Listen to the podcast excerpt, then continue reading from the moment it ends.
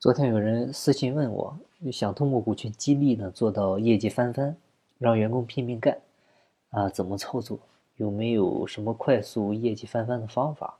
啊，怎么用增量去让业绩翻番？让员工呢跟不上的时候如何做好替换？呃，其实这位朋友问的这些问题呢，我觉得要是真做股权激励的话呢，效果可能也不会太好。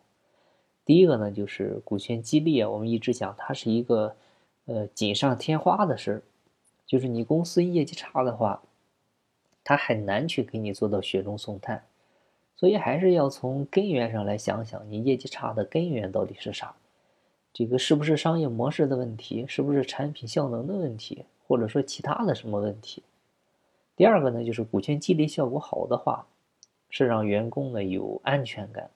而不是呢，你把他们当成你公司或者你个人赚钱的机器，就这个机器，它哪天万一零部件有问题了，然后呢，你就把它换掉了，这说白了呢，就是不拿人当人看，就员工没有安全感也是不行的。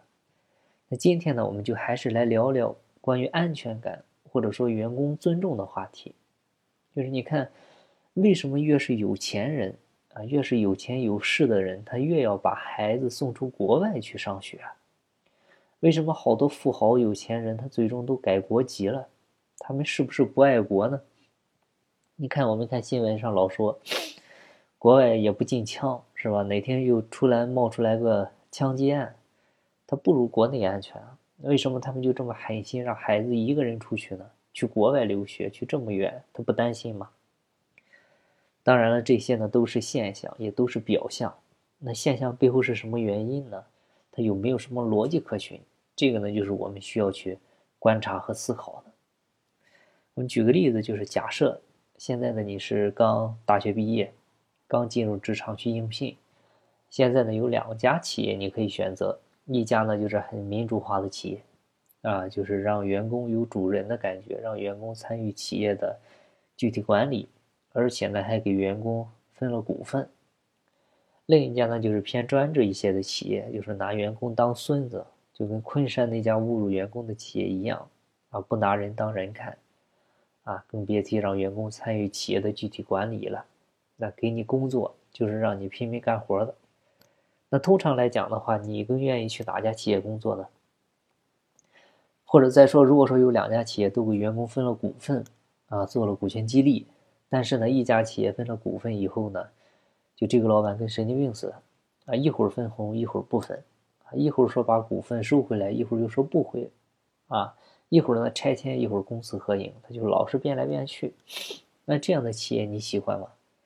这样的企业你会有安全感吗？那另外一家企业呢，就把股份分了就分了啊，即便是分错了，那老板也认这个事儿。而且分了之后呢，就严格的按照之前约定的规则来办事儿，啊，挣钱就分红，不挣钱就不分，啊，股东就是股东，啊，正点开股东会行使权利，并且呢，你的孩子还让你继承你的股份，啊，所以更有意思的是呢，所以这两家企业你会发现，如果让你选的话，你会选哪个？啊，就如果你觉得老板不是个东西。你还可以开股东大会把老板给办了，甚至呢，你可以通过选举成为董事，把董事长给办了，甚至你认为你有本事的话，你可以当董事长。所以综合来看，这几家企业你更愿意买哪家企业的股份？换句话说，你更愿意把你的钱放到哪家公司？啊，讲到这里呢，其实我想大家应该就明白了，最开始我们提的那个问题。那个问题的底层呢，其实就是这两个层面上的道理。说白了，各位其实记住就是一句话，就是我们人啊，只往被尊重的地方去；财富呢，只往被保护的地方去。啊，我觉得人这一辈子如果只需要知道两句话的话，其实就是这两句。因为这两句话，第一可以让你活着，第二可以让你有人格的活着。啊，如果搞不明白这两句话，那我们基本上就是。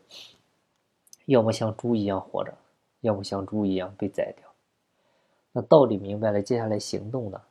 通常情况下是，只要知道了方向，你一定会去找方法啊。如果你不愿意找方法，只能说明什么呢？说明我们的方向还不够明确。就像我们以前讲过的，人为什么会犹豫？其实就是因为这个事儿他没看透啊。如果这个事儿他看透了，他一定不会犹豫啊。这个世界上外科医生他最不犹豫，他为什么不犹豫呢？因为他非常明白，他要是犹豫了，一条生命可能就没了啊，一个家庭可能就毁了。那我们为什么有时候会犹豫啊？就是因为我们有太多的找借口，啊，那找借口的本质是啥呢？其实就是因为这个事儿我们没看透，看透了就不会犹豫了。其实总结一下看看呢，就是当我们不能好好活着的时候呢，或者说当我吃不饱饭的时候，啊，我可以像狗一样活着，啊，像猪一样活着，但是只要让我吃饱饭，啊，我一定要像人一样活着。那人和动物的唯一区别，其实就是人有精神需求，人要有尊严。最后总结一句话呢，就是追求内心的安全感。好，那今天的分享就到这儿，感谢您的收听。经不在西天，经在路上。我是张翔，下期再见，拜拜。